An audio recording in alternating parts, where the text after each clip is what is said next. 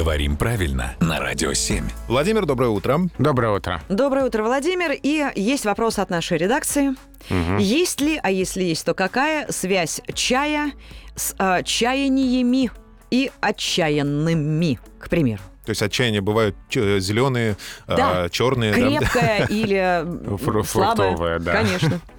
На самом деле связи нет этимологической. Если только Ну когда у вот. вас, когда вы в отчаянии, вам хочется выпить чаю, только такая.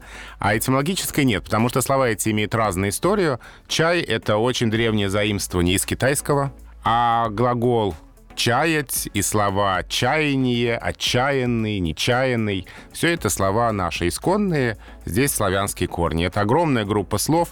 Там и невзначай, и отчаяться, и чай в значении вероятно, есть такое наречие. Да, чай он придет.